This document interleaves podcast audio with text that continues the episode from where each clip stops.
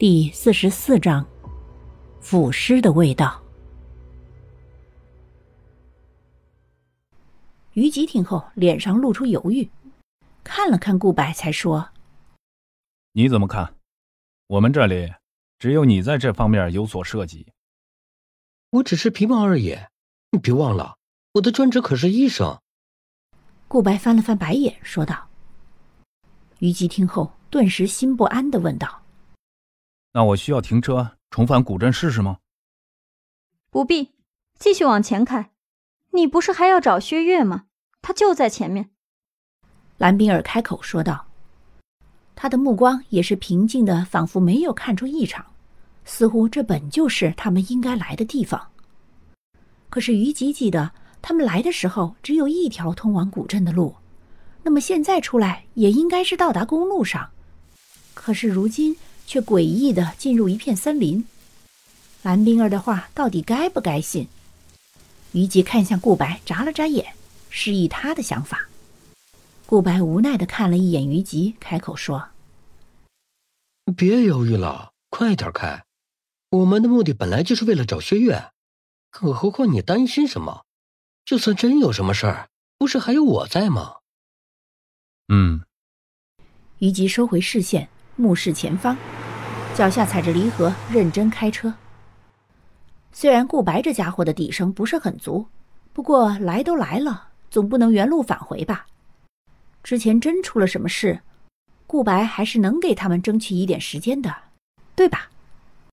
于吉不确定的自我安慰道。轿车急速飞驰，然而蓝冰儿却一副心不在焉的模样。恍惚间，眼角余光扫过车窗外。却猛然看到一张小孩的脸，那是一张带着诡异的笑容，双眼呆滞，就那样站在原地。蓝冰儿心中一惊，连忙扭头看向后方，那拖地的长发没有被雨水打湿。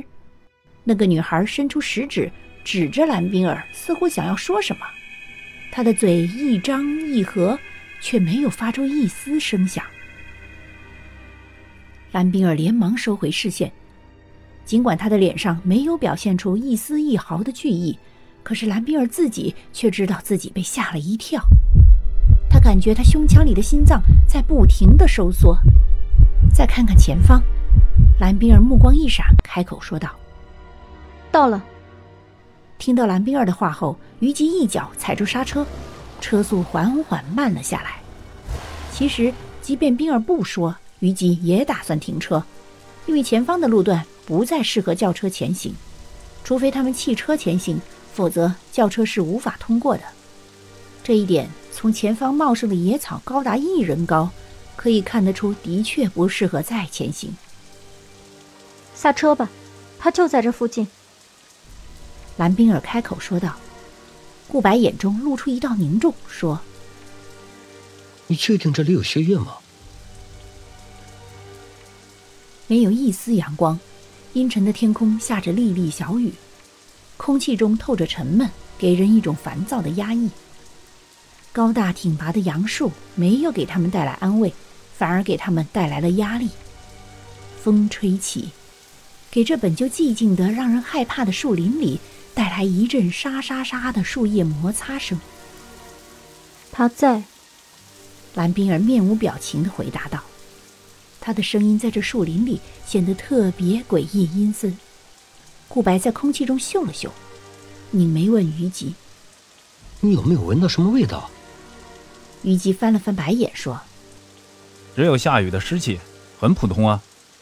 哪一场下雨不都是这味道？”“不是下雨的湿气，有点臭，像是腐烂的味道。”蓝冰儿扭头看向顾白说道。顾白点了点头。说：“不错，是腐臭的味道。”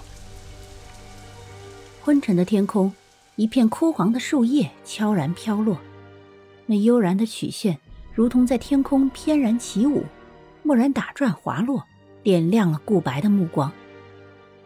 无风，怎能嗅到腐尸的味道？除非是腐尸就在附近。无风，怎能落叶？而且，即便落叶，也不该是枯叶，除非上面有东西。本集播讲完毕，下集更加惊悚，记得要听啊！